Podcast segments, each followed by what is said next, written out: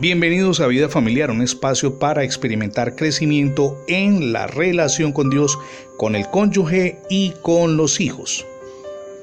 Comparto con ustedes el título para el día de hoy, ¿Cómo superar la frustración? Permítame iniciar con una pregunta. ¿Alguna vez ha experimentado frustración porque sus planes y proyectos, aquellos en los que cifraba sus esperanzas, de un momento a otro cayeron estrepitosamente? Estoy seguro que usted, igual que me ha ocurrido a mí, ha sufrido su cuota de metas estorbadas, es decir, de frustración. Usted tuvo un plan tan grandioso para hacer algo maravilloso que consideraba Dios iba a aprobar, tal vez en su iglesia, en la familia o tal vez con alguien cercano. Entonces ese plan en el cual usted estaba confiando tanto fue desarmado. Y fue desarmado por los frenéticos hechos cotidianos, es decir, aquello con lo que no contaba, hechos que escapan por completo a nuestro control esa idea, ese plan, ese proyecto no prosperó. Y por supuesto usted se sintió muy mal. Tal vez su hijo decidió ser el guitarrista principal de un grupo rockero en lugar de ser el medio que usted había esperado, es decir, llegar a ser un médico, un ingeniero, qué sé yo, un contador, un abogado tantas cosas. La relación especial con su cónyuge que usted pensaba siempre iba a ser de amor, sin nada dificultad, de un momento a otro se ve en el suelo porque usted entiende que hay diferencias fuertes entre los dos. Y hay muchísimas cosas más que podríamos enumerar. Permítame citarle aquí algo que está en la Biblia y es un ejemplo. Lo encontramos en Efesios 5:9. Escribe el apóstol Pablo, porque el fruto del Espíritu es toda bondad, justicia y verdad.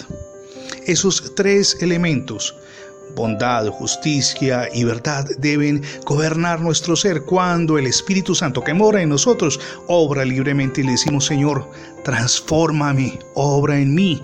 Me siento frustrado, busque a Dios en ese momento y dígale, Señor, siento una rabia enorme porque las cosas no salieron como yo esperaba. Y si usted le da libertad a Dios, y permítame no ser arrogante al decirlo, por el contrario, quiero decirle, si usted permite que Dios toque ese corazón y ministre su vida, las cosas van a cambiar, su perspectiva misma va a ser diferente.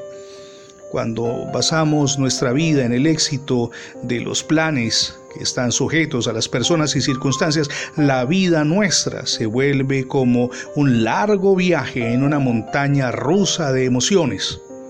La única forma de bajarnos de la montaña rusa es caminar por fe de acuerdo con la verdad de la palabra de Dios y prendidos de la mano de Jesucristo, quien no nos deja caer, sino que nos levanta y nos lleva a un nivel de victoria.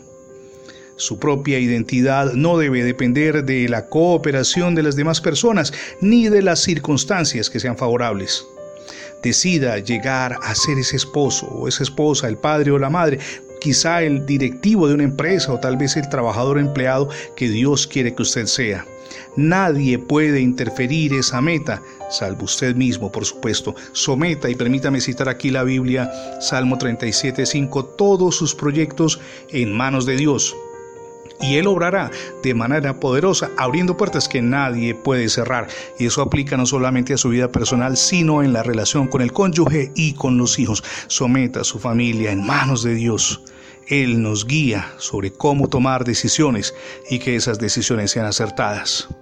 Si no ha aceptado a Cristo en su corazón, hoy es el día para que lo haga. Permita que Jesús gobierne su vida, pero también su hogar es la mejor decisión que podemos tomar. Recuerde ingresar la etiqueta numeral Radio Bendiciones en Internet para tener acceso a todos nuestros contenidos digitales, tanto en la radio como en el formato de podcast. Le invito también para que se suscriba a nuestra página en Internet, es facebook.com diagonal ministerios vida familiar. Somos Misión Edificando Familias Sólidas y mi nombre es Fernando Alexis Jiménez. Dios les bendiga hoy, rica y abundantemente.